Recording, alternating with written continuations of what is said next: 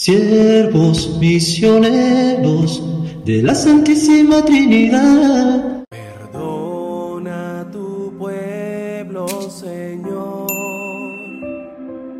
En el nombre del Padre, y del Hijo, y del Espíritu Santo. Amén.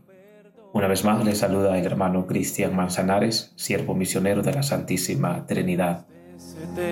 En este primer viernes de Cuaresma, avanzamos en esta primera semana de este tiempo de gracia, de salvación que el Señor nos ha regalado.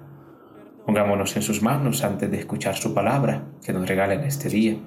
Pidámosle que nos dé la fuerza de su Santo Espíritu para que siga cultivando en nosotros ese deseo de prepararnos hacia las fiestas pascuales, ese deseo profundo de cambiar, de hacer un cambio radical en nuestra vida y sobre todo de unirnos más íntimamente al misterio al amor de Dios. Concede, Señor, a tus fieles prepararse adecuadamente a la celebración pascual, para que asumamos seriamente la mortificación corporal y que su fruto aproveche para el bien de todos. Te lo pedimos por Jesucristo nuestro Señor. Amén. Por los azotes tan inhumanos perdónale, Señor. El Evangelio que la liturgia de este día nos ofrece está tomado de San Mateo, en el capítulo 5, versículos del 20 al 26.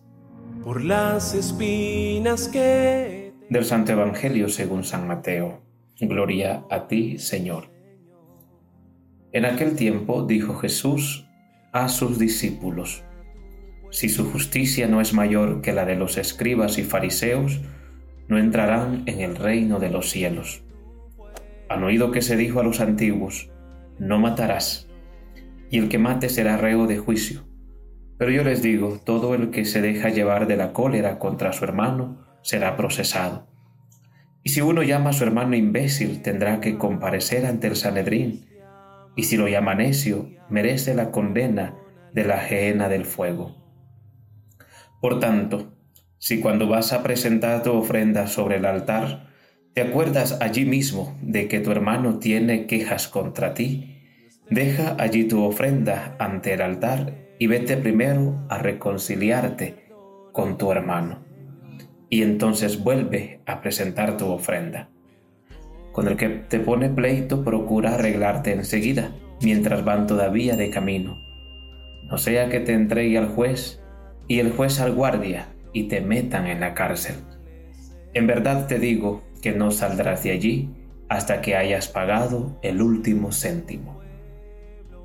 Palabra del Señor, gloria a ti, Señor Jesús.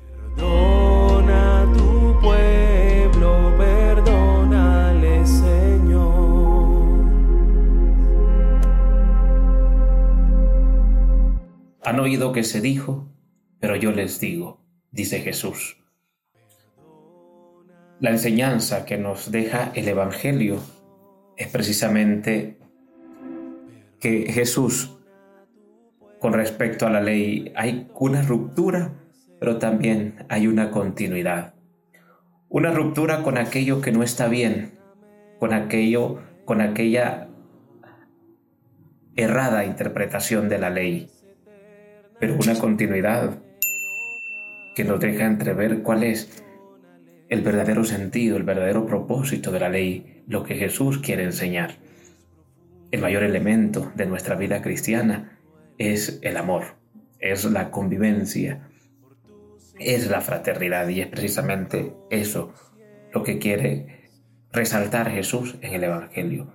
No el apegarse a una ley errada, no el apegarse a una, a una ley mal interpretada y mal aplicada, como la que se vivía en, su momento, sino más bien eh, el, saber convivir, el saber asumir la ley, pero para aprender a amar, tanto respetando también la, dignidad de la persona humana, verse como lo que somos, como hijos de Dios. Más es esto lo que quiere denotar el Señor, pues los que nos rodean son seres humanos, no son simples cosas, no son simples objetos a los que se les trata como como si no fueran nada, sino más bien como personas que tienen una dignidad que por ello se debe valorar. Por eso dice Jesús, si su justicia no es mayor, o sea, si no son mejores, si no saben amar, si no saben convivir, si no saben vivir en la unidad, en la, en la fraternidad, entonces no entrarán en el reino de los cielos, si no son mejores, si sus acciones no son mejores, si no tienen convicción,